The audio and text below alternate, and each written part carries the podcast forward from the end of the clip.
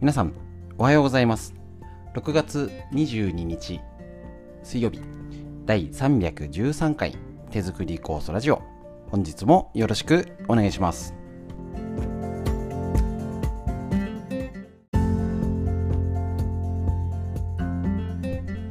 こちら手作り酵素ラジオは埼玉県本庄市にあります芦沢治療院よりお届けしております。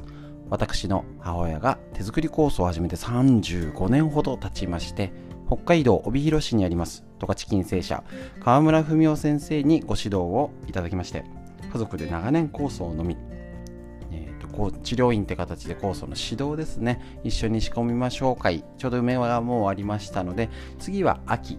10月11月ですかね。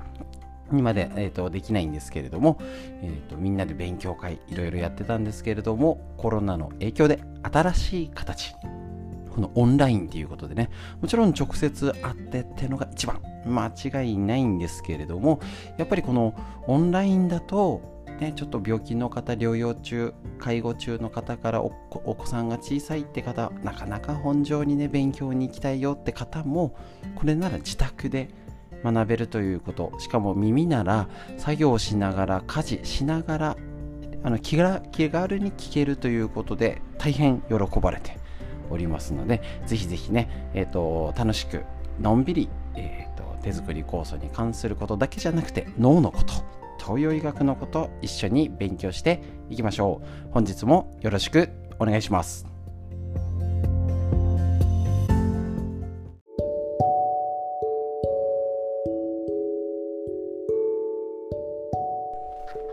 ということでですね、えっ、と、お昼のでもやっぱ熱中症対策ということでテレビで気をつけてねなんて言ってました。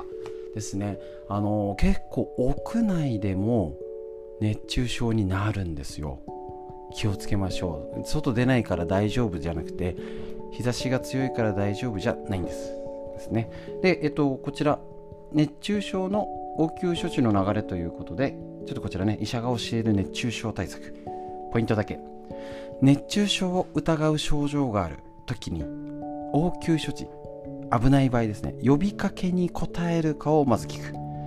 呼びかけに「大丈夫？って聞こえる?」って言って反応しなかったら即救急車、ね、涼しい場所に避難して服を緩めて体を冷やせたら冷やしましょう。もし呼びかけに応えるけどなんかぐたっとしちゃっててっていう場合も涼しい場所へ行って服を緩めて体を冷やします。水分を自分で摂取できるかその時ね水とか塩分、ね、ああるやつ何でもいいです。口に入れてみてもうそれがちょっとね飲めないだったり飲んでも回復しなかったら医療機関に行きましょう。であの水分とってはあなんかちょっと落ち着いたかなさっきよりはみたいな感じになったら安静をして十分休息取り状況を通じて、えっと、良くなるんだったらあの大丈夫だしですね。そういうこのポイントだけでも知っておきましょう。これ毎日言おうかな今ね。熱中症の基礎の基礎知識。あすいません。もうね別のこと言おうと思ったんですけどこの話をしちゃいましょう。ねこうやって、えーと、応急処置の熱中症 もうあのアドリブで中身を決めてないっていうのがねバレちゃいますけどすいません。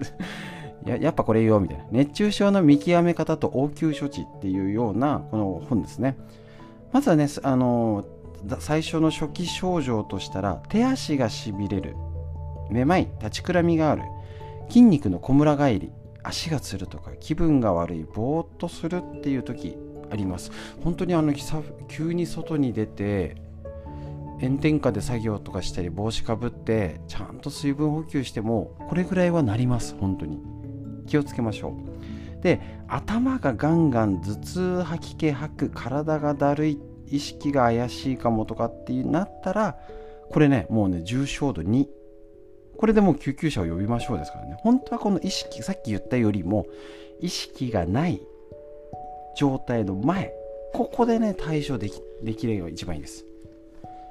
ですね。これ結構熱中症ね。あの暑熱順化ということでお伝えしてますけどこのね夏本番前の方が気をつけなきゃなんですよね。で特に高齢者は圧倒的に熱中症にかかりやすいですね。熱中症で死亡する人の8割は65歳以上が占めている。中でも室内での熱中症死亡者数は圧倒的に高齢者が多いんですよ。なんですよね。結構あの30度ぐらいって言ったらあれですかね。エアコンつけないでまだ大丈夫とか。ねあの寝るときはつけるけど消しちゃうとか。なんでしょう。なんかあの暑い時間帯だけつけるとかね。なんか昔の感覚ありますよね。もう今それダメです。そもそも室外機があったりうちなんかこの治療院はもともと田んぼでした。昔はちゃんと夜温度下がったんですよ。なんならこの時期ぐらいは夜涼しいぐらい。開けっぱなしだと気をつけなきゃだよね。っていうのが夜の感覚で熱帯夜って言われる夏の間の数日間は蒸し暑くて眠れないっていうようなのがちょっと前までだったんですよ。10年20年ぐらい？ここ最近は屋内にいて熱中症になっちゃうんですね。もうね多分ね風が違うと思います。涼しい風来ないしみたいな。もう朝7時に本上30度ありますからね。だから今ね室温28度でもえっ、ー、とね湿気が60%超えてくるともうちょっとねあの除湿なり熱中症気をつけなきゃなんですよ。温度高すぎなくても湿気が多いとうまく汗かけなくて熱がこもっちゃうんですよね。なのでそのエアコンつける習慣もあのー、かえってうち相談されたらあのー、ねあの誤解を恐れずに言っちゃえばあのエアコンガンガンであのー、電気代があの100万200万になるわけじゃないんで命の方が大事だと思うんですよ。で治療院もしてるんですけど朝温度が上がりきる前に28度設定でなるべくあの窓とかあドアドアを開けて全体を涼しくしとくんですよ。でサーキュレーター扇風機とかで風を回して上がらないようにすると今結構その方がエアコン代意外と使わないとも言われてます。だからそこをあの昔の感覚でなんかち要はちまちまつけて消したなりしてるとその初期の熱源の方が要は電気代食ら食うんですよね。もうそれ分かってることです。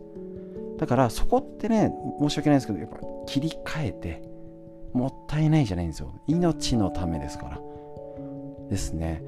なのであのであのお年寄りになると暑さの感覚も鈍るんで弱くつけといてで動くとちょっと暑いなぐらいな感じ？30度超えた温度にしない。でしっかり水分取るとか。ですね。それをむしろ、あのー、昼間はずっとそれでもいいぐらいにやってみてください。ただ今だと上手に温度をね暑い時間だけ切るとか。真夏になったらもうつけっぱなしでいいいいと思います。もう本当に極端に言うと。それぐらい、えー、と昔で言うとエアコンの性能も違うしぜひねその辺は使い分け賢くやってください。昔はこうだったにしがみついてたらもう時代遅れもちょっとねまずいしそのそれが別にいいんですよ。その何を選ぶかは本人次第なのでダメじゃないんですけど命に関わるってなったらちょっとね話は別ですのでぜひぜひその辺は正しく情報を仕入れて正しくチャンネル修正して正しい対処やっていきましょう。えっ、ー、と、急遽、中身を熱中症のお話、ちょっとこれ話しましょうかね、少しね。フリの話、以上です。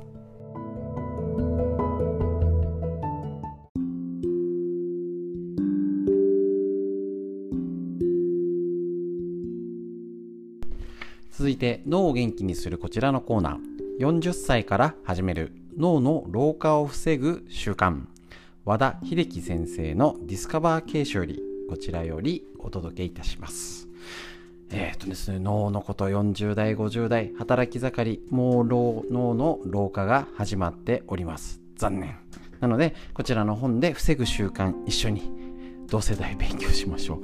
また60代70代もちょっと上。えっ、ー、とだいぶ脳もくたびれてきております。現実でございます。このどこがくたびれてるの？みんなね壊れきっちゃってもう使い物にならないわけじゃないんですよね。この脳の中でもどこからくたびれてくるのか？ってのが分かるとコロナで真っ先にこの辺もっとダメになるよねがよくわかる。ということでその対策。ね、あの家族に迷惑かけたくないとかね自分のことは自分でしたいって言いつつなかなか実践ってできないのでこちら習慣つけておきましょう。今日のページはですねこちら思い出すきっかけとなるものを身近に置こう。日記やブログなど日常の小さな出来事でもあえて思い出そうとすることで思い出す。大事ですね。出力系の鍛錬。なるんですね。この出力系外に出すっていう練習が脳の一番最初にくたびれる前頭葉を刺激してくれます。何かのきっかけで次々と記憶思い出が蘇ってくる場合ってありますよね。写真見たりとかああこれあそこあの時に旅行行ったやつとかね。普段からそんな思い出の連鎖のきっかおいい言葉。思い出の連鎖。のきっかけになってくれるものを身近に置いておくとこれもまた出力系の鍛錬にはうってつけのツールになります。例えば地図。地図帳をめくっていると青春時代に旅したあの山々や港町かつて家族で旅行した観光地のことそしてそこでのさまざまな思い出が走馬灯のように巡ります。いいですねこのね旅行。行くっていうね思い出す。昔のアルバム写真見るとかねパンフレットとか今ならインターネットとかでねその景色動画で見れますのでいいかもしれないです。辞書や単語帳などでもいいかもしれません。言葉の記憶の確認になるということはもちろんですが懐かしの英単語帳ターゲット1800とかありましたね。そのターゲターゲットじゃない単語帳を使って必死に受験勉強をしていた頃の何気ない出来事などにわかに思い出されてくるものです。父親世代だとあの百貨店？あの今だとウィキペディア、えっ、ー、と何でしたっけ？大辞典大辞典なんかそういう大きな百科辞典。1冊ででかいやつとか。なんだっけな父親がのなんか 10, 10冊20冊のすごい分厚いなんかの百貨店系のね本。古本屋とかでそういうのも見てみるのもいいかもしれないですね。また図鑑やカタログ子供の頃に夢中になった昆虫図鑑。ああいいですね。今めっちゃカラフルで見やすい。若い頃にはまたハマったオートバイのカタログ。好きだった昆虫やオートバイのことだけでなくそれらに熱中していた頃の自分自身の思い出までがふと蘇ってきます。いいですね。そしてその頃の熱い思いに再び浸ることが脳に心地いい興奮を呼び起こします。このことがまた脳の活性化を促進し一石二鳥の相乗効果が期待できるというわけです。カタログいいな。いいですね昔。なんか私自身カメラが一時すごい好きで買えないからカタログばっかり見てた気がします。中学高校の時だっけな。一眼レフに憧れましたね。昔の一眼レフが家にあったのでねフィルムのやつですね。今フィルムの写真びっくりでしょうね。今の子供が見たらもう博物館レベルになっちゃうんですかね。ねあのー、カメラがいつしかなくなり全てスマホになっちゃったみたいなね。だからこそ昔のフィルムだったりアルバム写真を出してくるのもいいし。で、えーと、思い出すきっかけになるものこれねあの、本文には載ってなかったんですけど身近に置くっていいかもしれないです。よく見えるところ。アルバムあだってしまい込んじゃうともう絶対出てこないしあの掃除して見つけた時のはねよくあるある掃除にならないでずっと見ちゃうじゃんみたいな。あるあるですよね。ぜひぜひそういう思い出す。昔ああこの一番あの個人的な見解で勝手な思い込みで構いません。自分が一番楽しかったキラキラしてたあの頃何でもいいです。曲でもいいですよね。目に見えるリビングだったり身近に一つでも置いてみてください。ぜひ脳の活性化。以上です。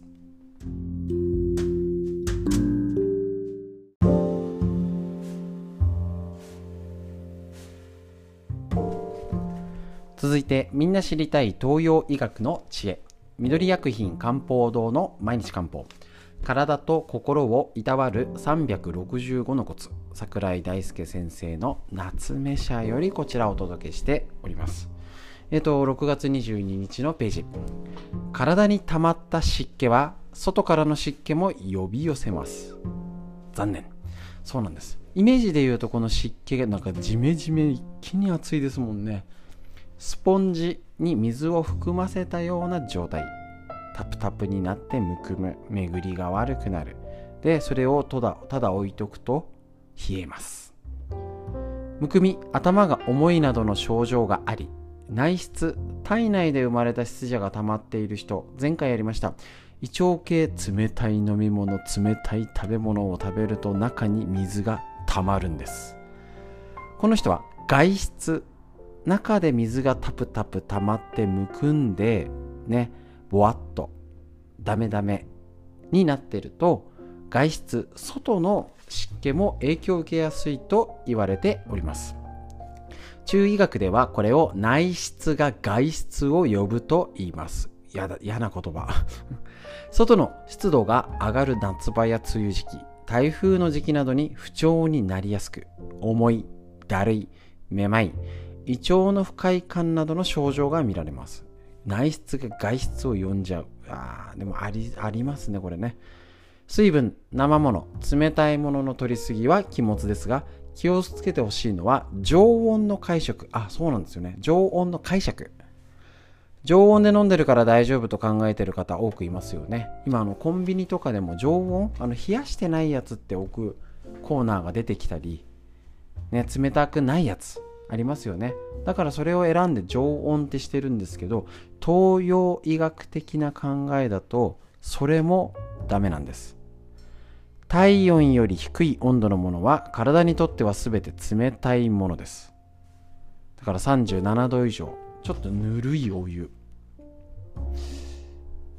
嫌じゃんって思うんですけど今だけ頑張りましょう。私もあのあの夜の冷たいビールのためにコーヒーやお茶はなるべく温かいものあの外でとか飲みますよ。だけどやっぱねこのね6月この梅雨夏本番の前言っちゃえばまだ35度40度じゃない。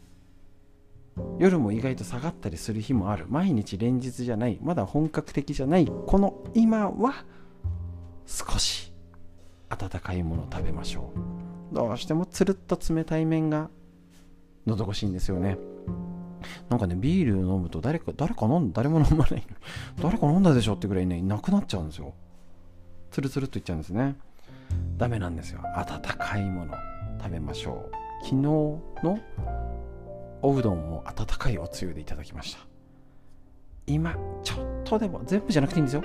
できる時に少しでもやってみてください。冷たい食べ物冷たい飲み物気をつけましょう。そして、えーと、体ね喪失じゃむくみや。でこれ耳鳴りめまい腎臓系の負担をかけますので是非気をつけて生活しましょう。という医学の知恵以上です。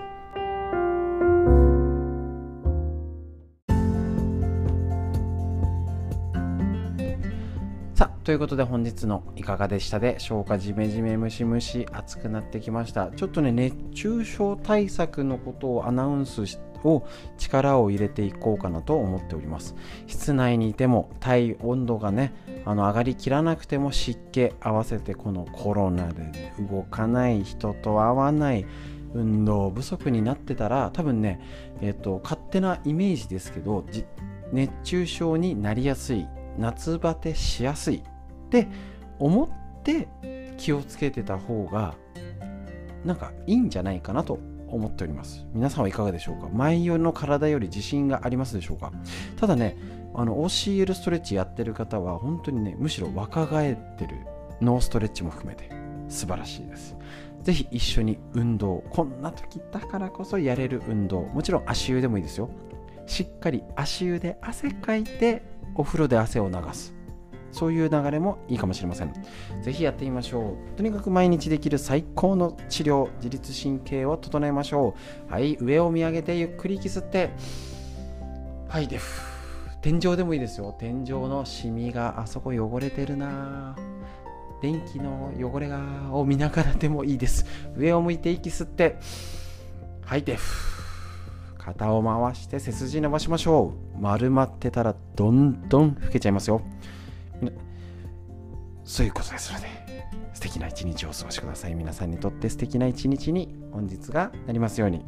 最後までお聴きくださいましてありがとうございました。